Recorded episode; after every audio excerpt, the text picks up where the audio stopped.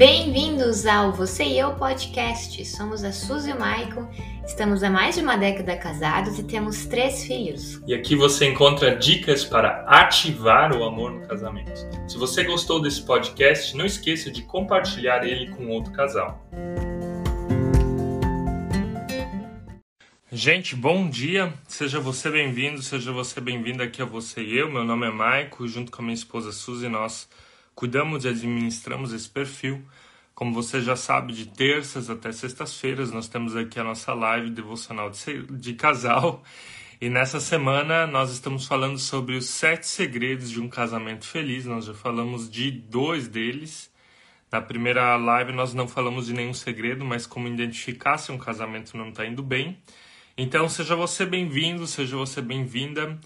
E espero que essa palavra de hoje ela possa também estar abençoando o teu dia, possa estar abençoando o teu casamento, possa estar abençoando a tua vida conjugal.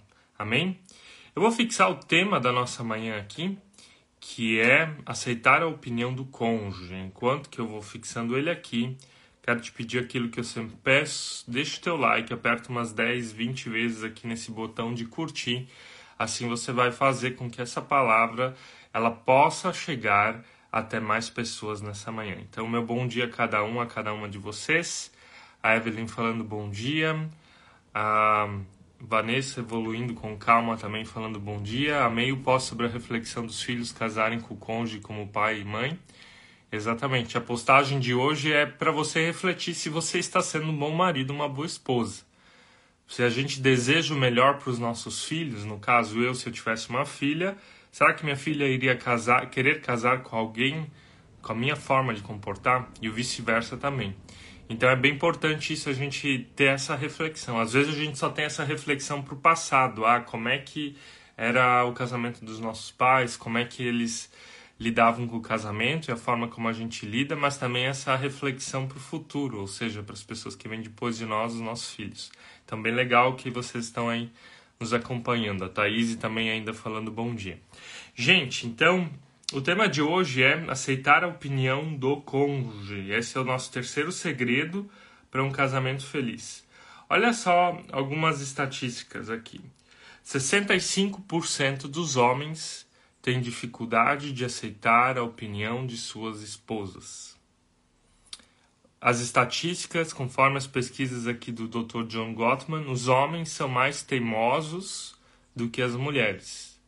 Os homens cedem menos do que as mulheres. As mulheres cedem mais. As mulheres elas têm mais facilidade, tá? Elas têm mais facilidade de aceitar a opinião do, do seu marido do que o marido da sua esposa.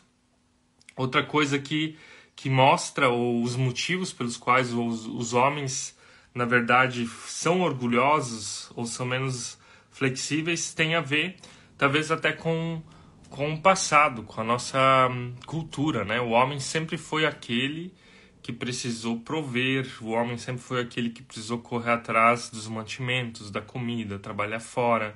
O fato de mulheres hoje em dia poderem trabalhar fora é algo novo na humanidade, vem 60, 80 anos para cá. Até então, era o homem que tinha exclusivamente essa função.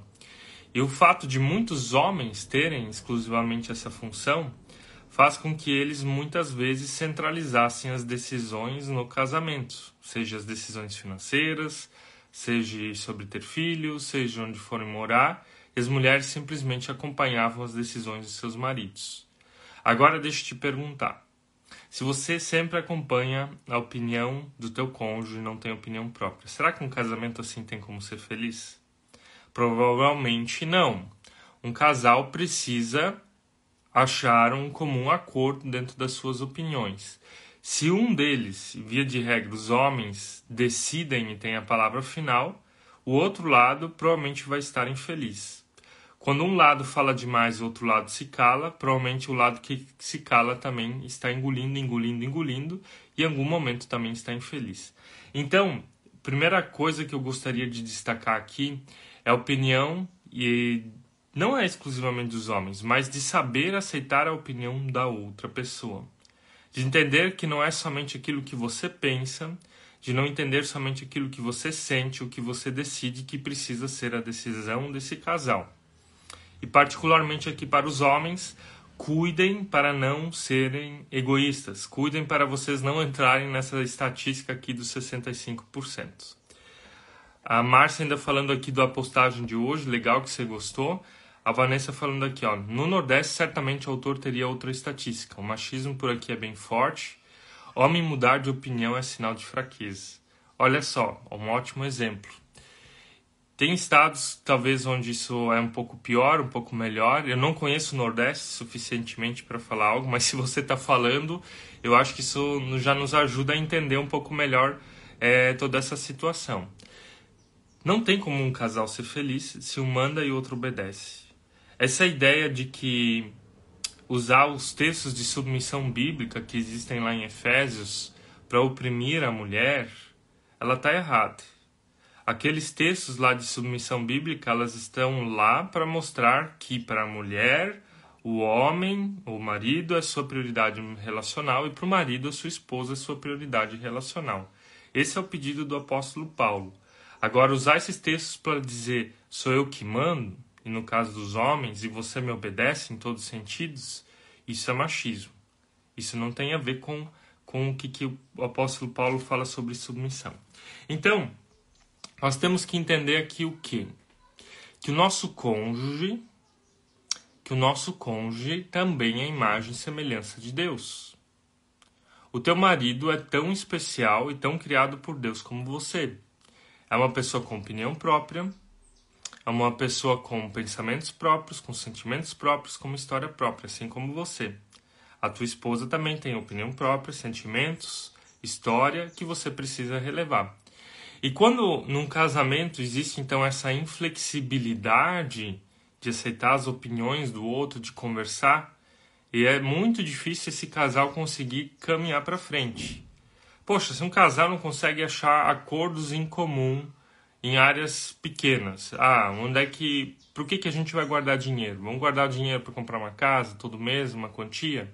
Se o casal não consegue ter harmonia nisso, ele também não vai conseguir ter harmonias em outras decisões, em relação à educação dos filhos, em relação à vida sexual, em relação aos conflitos diários que, que acontecem.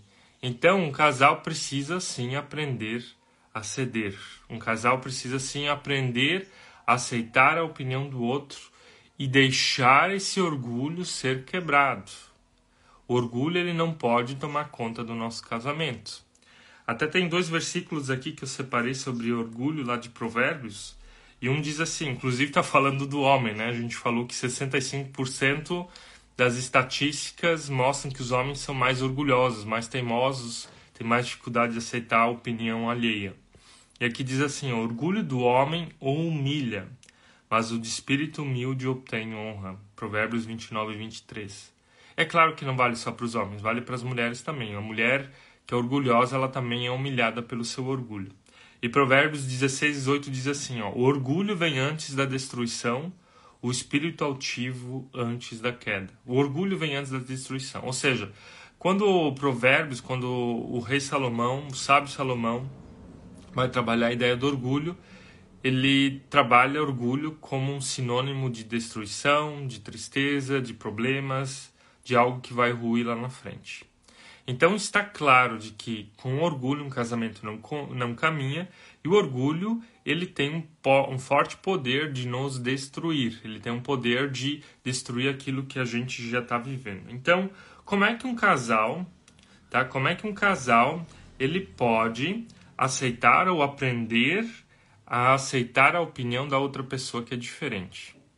Primeira coisa que a gente tem que entender é que num casamento a gente precisa fazer concessões. E o que é fazer concessões? É cada um ceder a sua parte. Dentro de um conflito conjugal, eu não vou ter 100% da razão, e nem a minha esposa. Eu não vou estar 100% errado e nem a minha esposa. Ou seja, daquilo que a gente está conversando, uma parte da parcela tem, ou do que está sendo conversado, é real e verdadeiro. E o que minha esposa está falando é real e verdadeiro. Deixa eu tocar num, num, num tema delicado. O Brasil gosta de brigar pela política, pela direita e pela esquerda. tem pautas da esquerda, para quem é de direita, que são extremamente importantes para o país. E tem pautas da direita, para quem é de esquerda, que são extremamente importantes para o país. O Brasil precisa, digamos assim, economicamente falando, precisa ter um caixa. Sem dinheiro você não faz. Mas o Brasil também é um país muito desigual, existe muita pobreza e você precisa auxiliar as pessoas que estão na miséria. Ou seja, as duas pautas elas são importantes para um país que nem o nosso. Então, nem tudo que a direita pensa serve para o Brasil e nem tudo que a esquerda pensa serve para o Brasil. Agora vamos pensar num casamento. Nem tudo que o marido pensa serve para o casamento e nem tudo que a esposa pensa serve para o casamento. E nem tudo que que ele pensa é desprezível e nem tudo que ela pensa é desprezível. Então a gente tem que conversar, a gente tem que sentar e entender o que, que é melhor para o nosso casamento. Tem casais que vão dizer: ah, a gente precisa, ou dentro do casamento, a gente precisa sair mais, é, sair com amigos. Isso não vai ser a realidade de cada casal. Alguns casais não vão precisar fazer isso. Alguns casais precisam ficar mais em casa, ter tempo mais a sós. Precisam... Vocês entendem? Não existe sempre uma realidade única. Então a gente tem que aprender a fazer concessões e concessões é fazer acordos. A gente tem que criar acordos para que possamos caminhar numa mesma direção, para que a gente possa aceitar a opinião do outro. Eu gosto do exemplo de como as pontes são construídas. As pontes elas não são construídas de um lado ao outro, mas elas são construídas simultaneamente dos dois lados até encontrarem um meio ponto. Em um casamento onde existem opiniões diferentes, com pessoas que pensam de forma diferente, também é assim. Marido e esposa vão ter que ir construindo só a sua parte da ponte até eles acharem um meio termo que fique bom para os dois. É, tinha uma época aqui em casa onde a gente ainda não tinha os três filhos. A Suzy e eu, a gente gosta de acordar cedo. E tinha uma época onde, então, eu acordava cedo e ia fazer o meu exercício aeróbico, ia correr. E ele começou a irritar a Suzy, porque ela falou também preciso disso e não tenho nenhum horário. E eu percebi, tá certo. Então a gente alternou. Um dia iria eu, um dia a Suzy. E assim a gente fez. Porque seria uma forma de nós dois estarmos bem para o nosso casamento, para a educação dos nossos filhos. Isso são concessões, isso são construir pontes, tá? A Rose falando aqui, maioria das vezes tenho razão, mas ele dificilmente tem me ouvido. É difícil dizer quem sempre tem a razão, depende da história, depende da situação, tá? É, a gente tem que realmente aprender a conversar e colocar esses pontos, a fazer essas concessões. Talvez você elogiando teu marido, talvez você destacando algo bom que ele faz, também faça com que ele destaque algo bom que você fale e acate às vezes o que você quer. Eu acho que esse é o grande desafio, tá, gente? Então, primeiro ponto, aprender a construir essa ponte. Segundo, segundo a, segunda forma da gente aprender a aceitar a opinião da outra pessoa é a gente tentar entender o ponto de vista dela. Às vezes ela pensa completamente diferente de você sobre algum assunto. E como é que você entende alguém que pensa completamente diferente de você de algum assunto? É fazendo perguntas. Por que que você pensa assim? O que que os teus pais pensavam a respeito disso? Aconteceu algo na tua história que te faz pensar dessa forma? Se nós fazermos isso que você deseja, como é que isso vai ser daqui a um ano, dois anos, cinco anos, dez anos? Ou seja, fazer perguntas de reflexão em relação ao passado, fazer perguntas de reflexão em relação à história dessa pessoa com esse assunto, fazer perguntas de reflexão em relação ao futuro, como é que isso se desenvolveria no casamento de vocês. Ou seja, é fazendo perguntas que às vezes você começa a entender o ponto de vista da outra pessoa. Se a gente ouvir só Chapeuzinho Vermelho, o lobo vai ser sempre mal. Entender os valores do outro ajuda a compreender o outro na integralidade. É isso aí, Vanessa, é isso que a gente está tentando falar. E para entender, a gente precisa conseguir se colocar no lugar do outro. E para se colocar no lugar do outro, a gente tem que entender, se conhecer. Eu só conheço, eu só tenho empatia, eu só me coloco no lugar do outro quando eu sei quem que eu sou. Tem a ver com o primeiro dia que a gente falou, de se conhecer mutuamente. Quando a gente se conhece, a gente consegue conhecer o outro. Quando a gente se ama, a gente consegue amar o próximo, ter empatia. Fazer perguntas ajuda a isso. Faça perguntas, pergunte o que, que está passando, o que, que está acontecendo. E isso já vai te dar um pouquinho mais de direções. Se o teu cônjuge, digamos assim, se cala, não abre a boca, não fala um pio, você pode ter um monte de opiniões a respeito disso porque essa pessoa está calada. Mas a melhor forma de você descobrir por que, ela está calada é você conversar, é você perguntar, é você ir a fundo. E assim também é quando alguém pensa diferente do que você dentro do casamento. E é comum nós termos opiniões diferentes. O incomum ou errado é a gente não tentar alinhar as nossas expectativas e opiniões. Gente, um último ponto que é fundamental no mundo corporativo, nos negócios, se fala de um termo chamado win-win, do inglês, que é ganha-ganha. Quando alguém negocia, digamos assim, faz um negócio, os dois precisam sair ganhando, quem compra e quem vende. Num casamento, só existe ganha-ganha. Um casamento onde o marido ganha e a esposa perde, os dois perdem. Um casamento onde o marido perde e a esposa ganha, digamos uma discussão, um tema, os dois também perdem. Casamento precisa pensar ganha-ganha. Os dois têm que se sentir vitoriosos diante de uma diferença, diante de um assunto. E esse é o grande desafio de um casal: é fazer com que os dois se sintam vencedores é fazer com que os dois saiam dessa conversa com o sentimento de que eles superaram aqueles assuntos e que os dois ganharam alguma coisa. E esse é o desafio que eu quero dar para vocês, tá? De vocês pensarem num ganha-ganha. Se você tem uma diferença em relação a algum assunto em relação ao seu cônjuge, o que, que você pode ceder e que você ainda sai ganhando? Tá? Essa é a pergunta que a gente tem que se fazer fazer com que os dois possam estar em paz.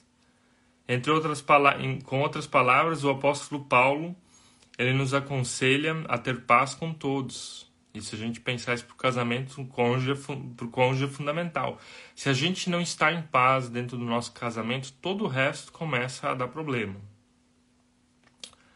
Começa a dar problema com os filhos, começa a dar problema no trabalho, começa a dar problema na vida emocional, começa a sair um monte de doença dentro de você.